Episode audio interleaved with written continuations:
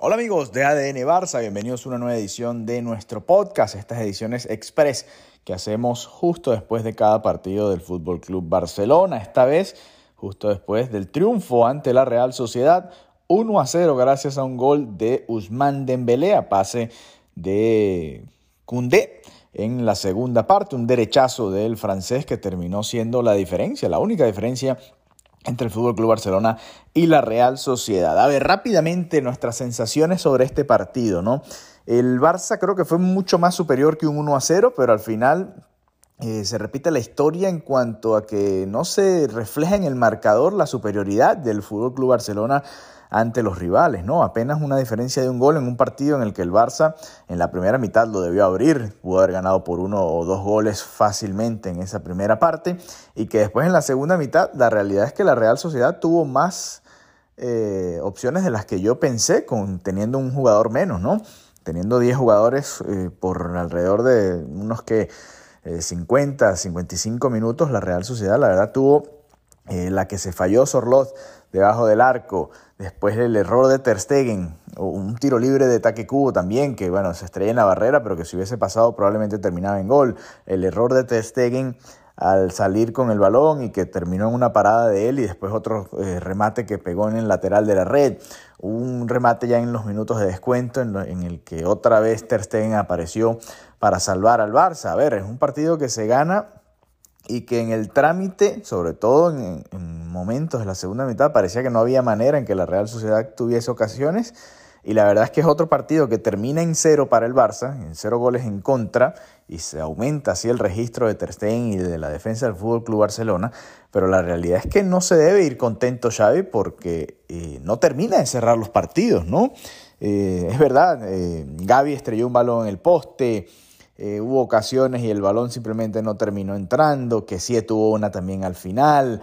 A ver, muchas cosas, ¿no? Pero al Barça la realidad es que se le atraganta un poco este tipo de partidos, que le cuesta eh, generar, así sea el 2-0, ¿no? El 2-0 que ya te da cierta tranquilidad, pues no termina llegando y, es un poco lo que puede llegar a desesperar de este equipo. Pero en todo caso, eh, bueno, gran partido de Usman Dembélé, por supuesto el más valioso después de de haber conseguido el gol de la victoria y por supuesto el, a ver, el partido que juega en general Barça fue bueno, lo que pasa es que no lo reflejó en el marcador, ¿no? Eh, Gaby activo en esa posición, se nota que esta, esta formación con los cuatro mediocampistas, como se le ha eh, llamado, pues es que la que hace ver mejor al Barça, ¿no? Pareciera que es la que fluye mejor cuando está Rafinha, cuando está Fati, cuando está Ferran Torres, los que han jugado por ahí, la verdad es que pareciera que el equipo no fluye igual, un poquito de mala suerte también en la primera parte en el gol que termina anotando eh,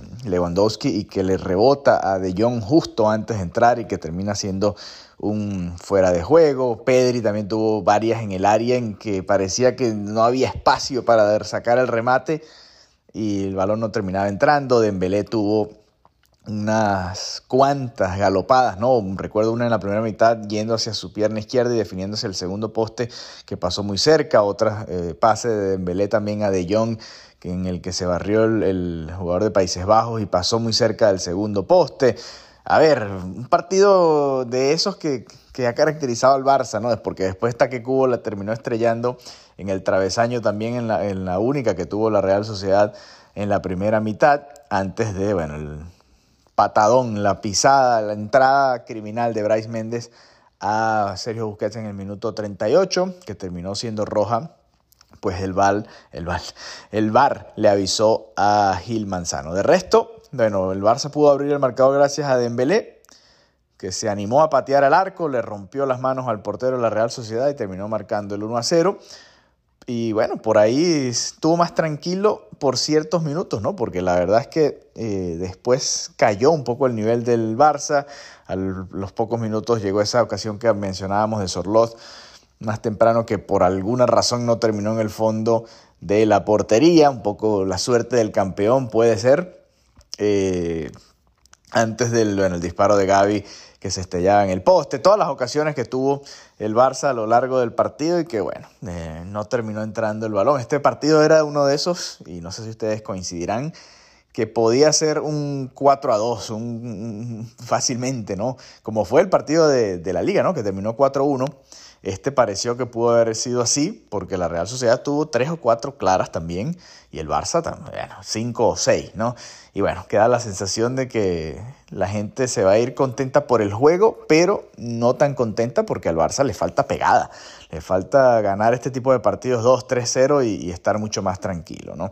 Así que bueno, nada, estaremos muy atentos, mañana jueves estaremos conectándonos con Mariana Guzmán para hablar un poco de las sensaciones de este partido de Copa, un poco más de 60 mil personas hoy en el Camp Nou, en una noche muy fría, un partido entre los dos equipos que juegan más bonito en España y que hoy bueno, nos dieron un entretenido encuentro en cuartos de final de la Copa del Rey. Ahora la espera ¿no? de lo que va a ser el sorteo para conocer el rival en las semifinales de la Copa del Rey. Recuerden, este jueves se van a disputar también algunos partidos de los cuartos de final, incluyendo el más destacado, ¿no? Quizás de lo que resta de cartelera, habían dos duelos muy importantes, el Barça contra la Real Sociedad, primero contra tercero, y el otro, por supuesto, el derby madrileño, entre el Real Madrid y el Atlético de Madrid, que también definirá otro de los semifinalistas. Ese duelo será en el Santiago Bernabéu. Así que bueno, muchas gracias por habernos acompañado nuevamente.